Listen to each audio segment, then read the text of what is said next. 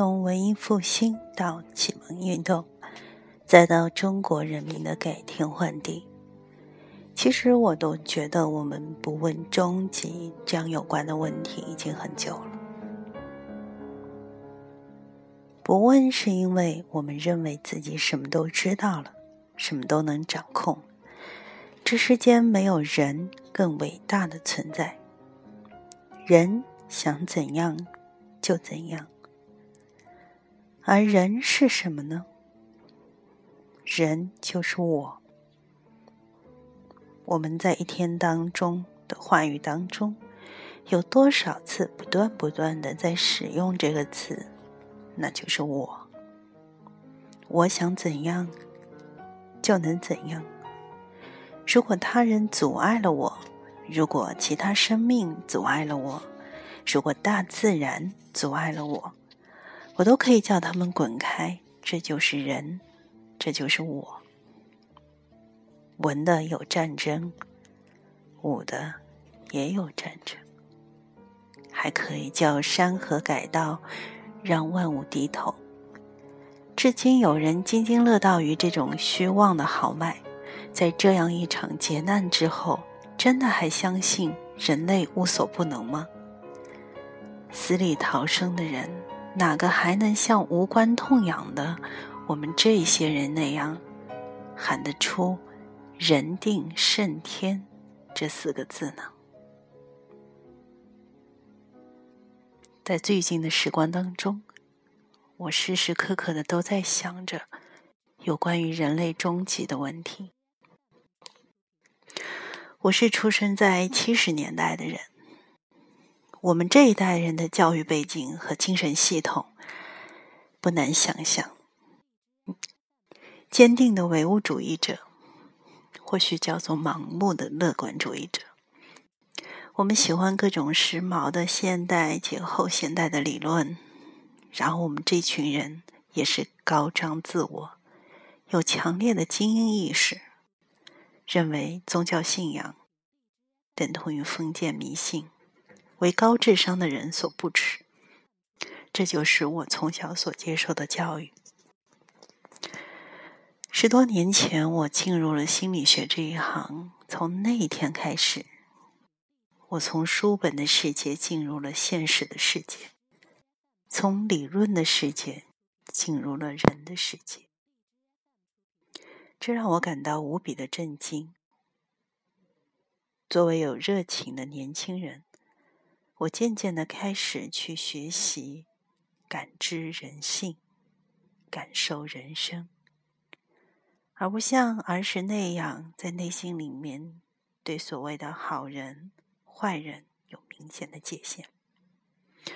首先，坏人是谁呢？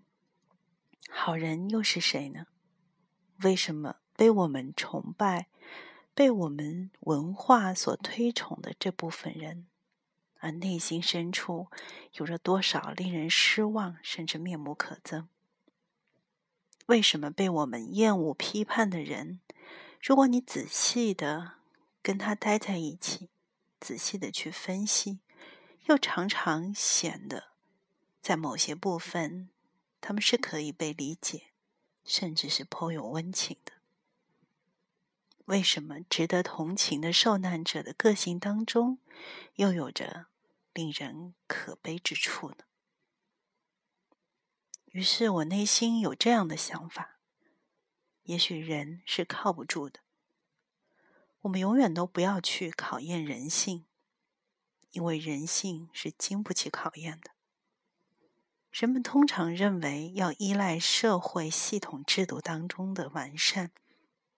去抑制人性的恶，然后弘扬人性的善。但制度又是什么呢？制度塑造人的同时，人不也在塑造着制度吗？否则，为什么好的法常常变成了恶的法，善的事常常又变成了丑的事？最后，我又开始在想。问题往往就是出在关于“我”这个字上。凭什么我能判断别人呢？难道我不是和别人一样，又好又坏，又聪明又糊涂，又超超越，然后又是一个局限的人吗？我又凭什么来审判制度？难道我不是制度的一个组成部分吗？我要世界，或仅仅是我自己身边的小世界，和我所期待的样子。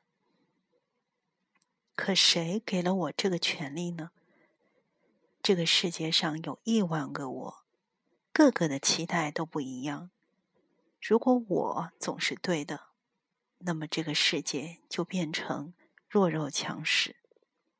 很多领袖人物都曾对这世界有一番见地，并坚信。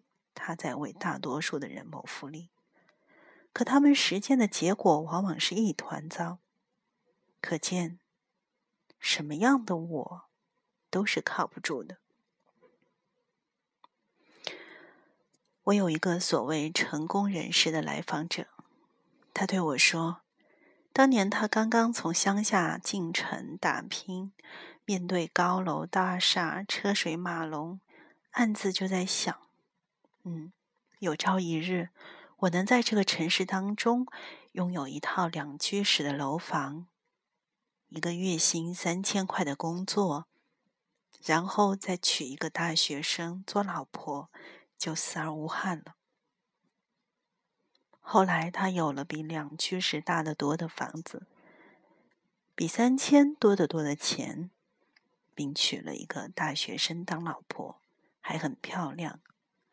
可他觉得活着其实很没劲，一切都很无聊。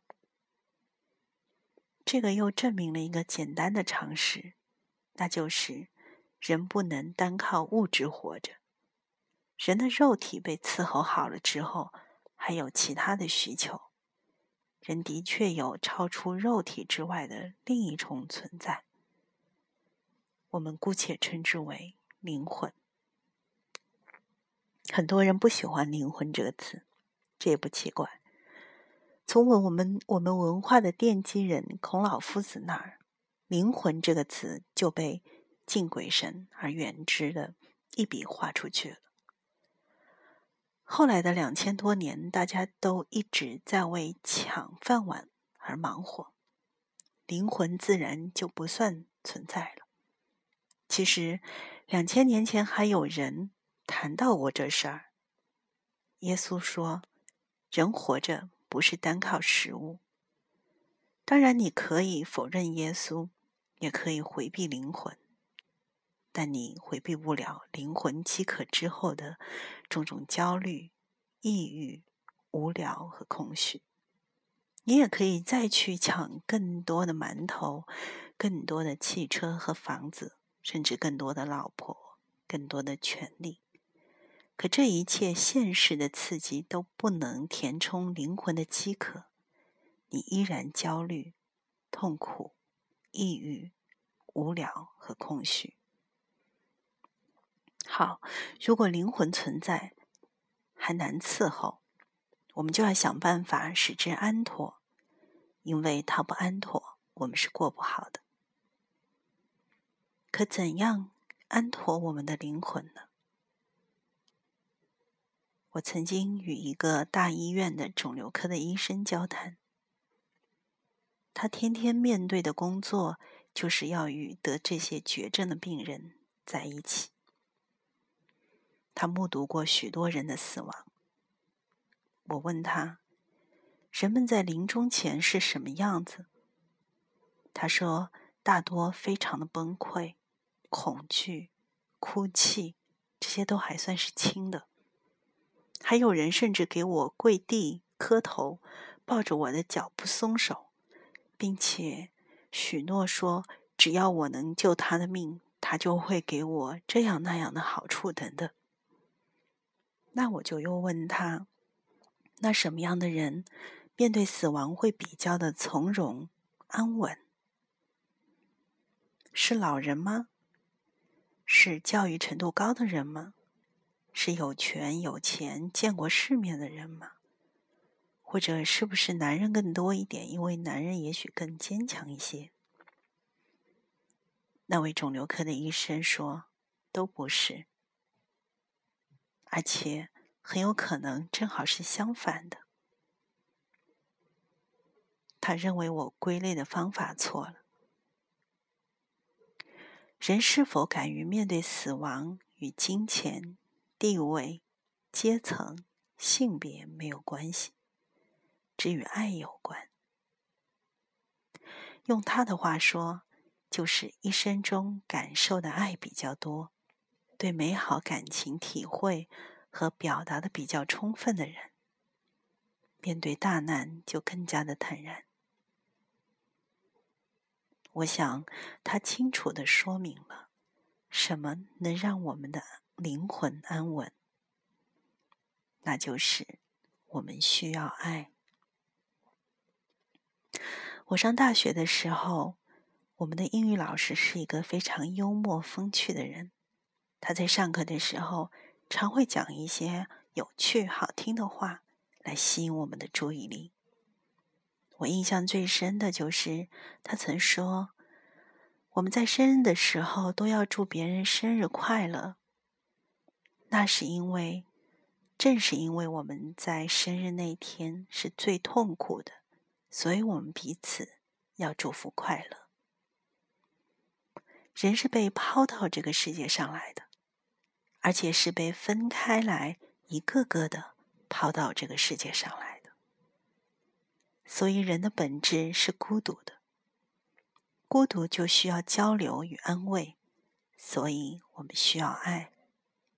这是本质的需要，与个人坚不坚强没有任何关系。被爱使我们克服孤独感和不安全感，而付出爱使我们感到虚妄的人生有了意义。不过，人类之爱依然是不完全的。从小我们就被教育了这样一种爱的哲学：我们要爱祖国，爱人民，爱美丽的大自然，爱一切美好的事物。听上去没错吧？可细想想又不对了。爱祖国，那别人的国家难道就不该爱吗？爱人民，那人民之外的人呢，就不该爱吗？或者再直白说，敌人该不该爱呢？这又要说到路易斯的《纳尼亚传奇》了。万王之王的雄狮自愿受死，死前还要被小鬼折磨，他是为谁？是为伟人还是为亲人？都不是。他是为了一个叫爱德蒙的叛徒，一个背叛了他的迷途的人。他以自己的血赎了爱德蒙的罪，使爱德蒙可以有机会重新活过。这就是爱敌人的意义。爱美丽的山河，那穷乡僻壤就该不爱了吗？爱美好的事物，那不美好的呢？比如说，丑的人、笨的人、性格不好的人、为人处事有缺陷的人，甚至残疾病弱的人、衣冠不整、肮脏的人，还有动物，丑的动物、残疾病弱的动物，就都不必爱了吗？那他们岂不是很可怜？那我们岂不是很不安全？因为你知道，我们每一个人都不完美，完全可能。得不到被爱的资格，那这个社会岂不是很功利？那活着岂不是很悲惨？我渐渐的明白，其实我们需要的是一个永恒的爱，无条件的爱，从不放弃，永远温柔。我们拼命的在城市寻找这种爱，却总是找不到。朋友可能移情，爱人可能别恋，或许母爱可能比较接近一些这种永恒的爱，但毕竟也还是不能永恒，因为母亲也是个人，作为人有作为人的限制，因为是人就可能有人的一切的毛病，比如狭隘、嫉妒、自私、脆弱、功利，这都属于作为一个母亲、作为一个人的正常，责备不得。如果你知道真的会有一个人爱你，不管你多糟糕都爱你，爱到可以为你去死，你是不是觉得心里安定了一点儿，温暖了一点儿？你是不是可以对别人好一点儿？就是这份爱，从十字架上悲伤而关切的望着你，你为什么不看他的眼睛？当然，你依然可以否定他的存在，但你不能否定你的不安全感、你的孤独、你对生活和死亡的恐惧。你不能否定你对爱的需要。你说你什么都不需要，你只信你自己可以摆平一切，那你就试试吧。古今中外无数人试过，从来没有人成功。你还可以用自己的血肉之躯去填那个黑暗、死亡、恐惧的无底大洞，它倒是胃口好，可以吃下所有的生命。如果你还肯承认爱是好的，那就不仅仅享用爱，也去付出爱吧。如果你知道别人像你一样好，或者你像别人一样糟，那对人还有什么不能宽恕的呢？何必急着去抗议这个，论断那个，非议这个？自己真的就？无可指摘，不必总急着替别人去算他为这个社会做了些什么，是做的多了还是做的少了？先要想想自己还能为别人、为这个世界再做点什么。不要再说我这辈子问心无愧，总是别人对我不好，他们为什么还不忏悔？其实问心无愧的人从来就不存在。只要你还敢正视自己，就该知道自己心里藏着多少的阴暗，该是自己去对上帝忏悔的时候了。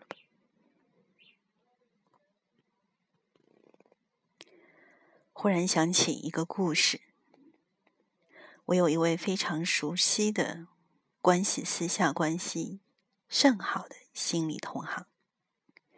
他向我诉说他最近的烦恼，因为他无法帮助一个有自杀倾向的求助者找到生命的动机。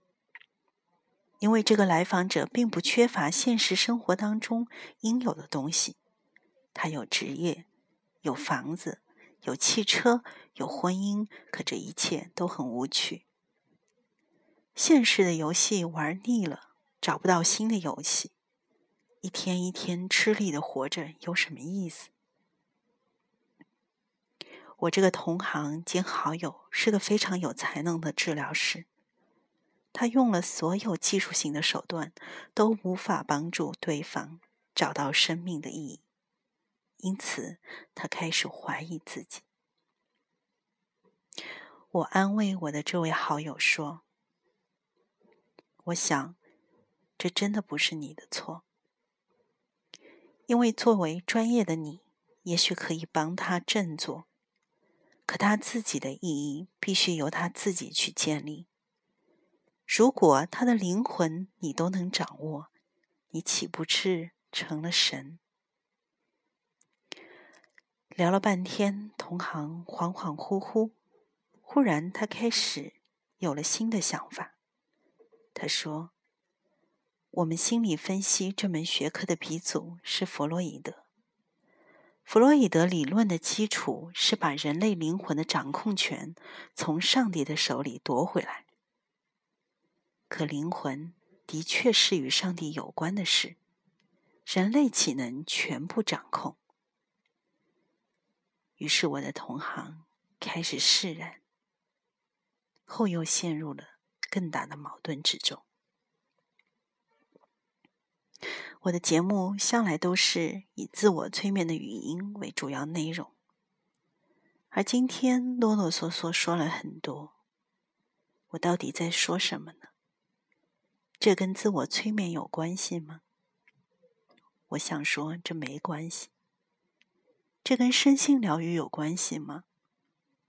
我不知道。我只是想要知道的是，你对自己的身心健康。有着什么样的想法？如果我们要保持自己的健康，我们就要保守自己的内心。我们需要生活在信仰的灵魂世界当中。您正在收听的是由徐静为您主持的自我催眠与心理疗愈节目。让我们用自己的力量来改善生活，增强自信，获得健康和幸福。而我所说的运用自己的力量，并不是“自己”单单的这两个字。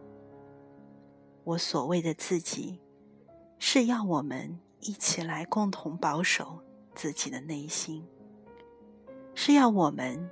将这个控制权不是掌握在自己的手中，我们需要生活在一个信仰的灵魂世界当中。